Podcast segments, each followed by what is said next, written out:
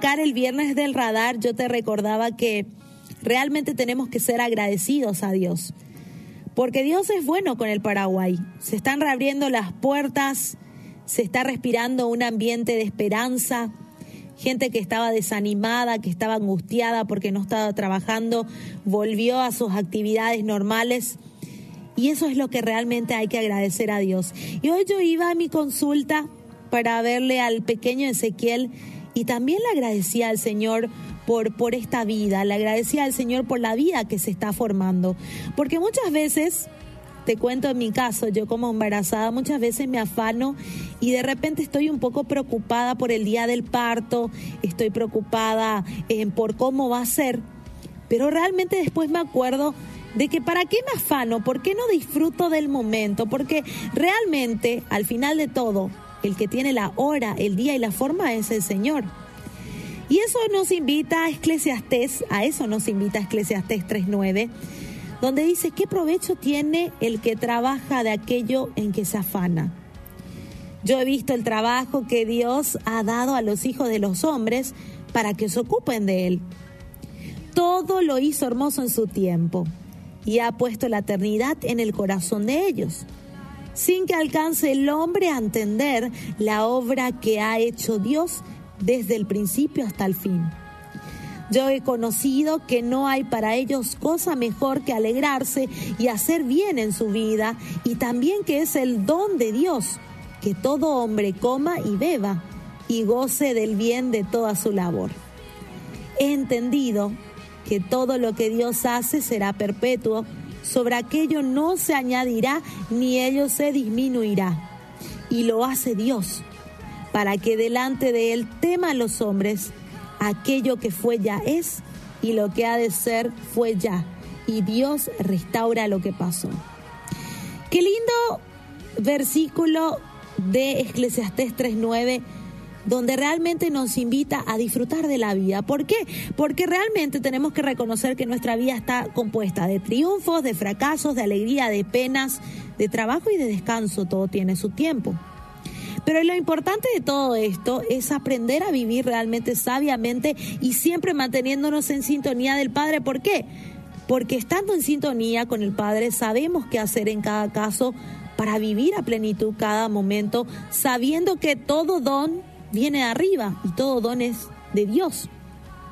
Porque realmente tenemos que reconocer de que Él es el soberano, Él dispone todas las cosas y Él tiene el control de todo. Y el tiempo de cada cosa también está en sus manos y cada experiencia humana tiene su razón de ser. En este Eclesiastés, el predicador nos invita realmente a que disfrutemos y nos gocemos de nuestros buenos momentos y en tiempo de angustia a buscar el rostro de Dios y poner en Él toda nuestra esperanza. Y una de las personas que entendió bien esto fue Pablo, porque él entendió y aprendió a vivir en el contentamiento sin importar cuál fuera su situación. En Filipenses 4:11 nos cuenta, dice, no digo, no lo digo porque tenga escasez, pues esa, he aprendido a contentarme en cualquiera que sea mi situación, decía Pablo. Y hay dos maneras, oyentes, en que nos podemos enfrentar a la vida. La primera es con fe y la segunda es sin fe.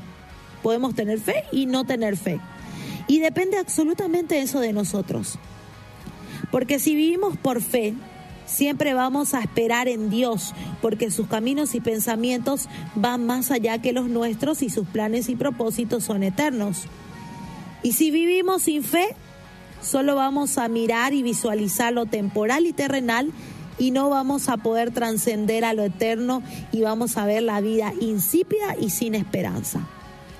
Así que hoy es tiempo de sacar provecho a cada situación, porque lo que hoy se hace quizás mañana se va a deshacer porque Él hizo todo hermoso a su tiempo, dice, mostrando su benevolencia con el ser humano y también puso la eternidad en nuestro corazón para trascendernos espiritualmente a través de sus verdades eternas, que nos llenan la verdad de esperanza y de certeza de un futuro con Él.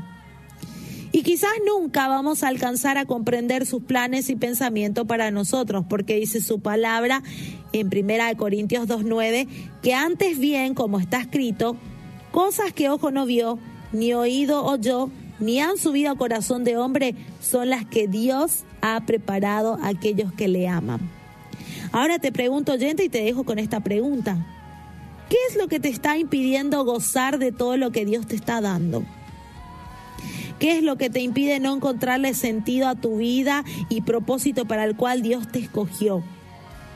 ¿Qué es lo que está haciendo que vivas preocupado sin pensar que hay un futuro glorioso y eterno que te espera?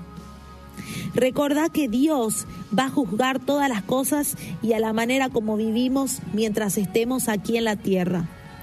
Entonces es momento, hoy viernes, para arrancar un fin de semana, que disfrutemos realmente de la vida, que nos llenemos de la sabiduría en nuestro corazón y que nos alegremos en sus obras, aquí y ahora, hoy, este fin de semana, que disfrutemos de la familia. No pases un fin de semana igual a otros. Decidí pasar un fin de semana diferente y vamos a vivir el presente y vamos a dejar nuestro futuro en manos de Dios. Así que yo deseo de todo corazón que disfrutes de la vida.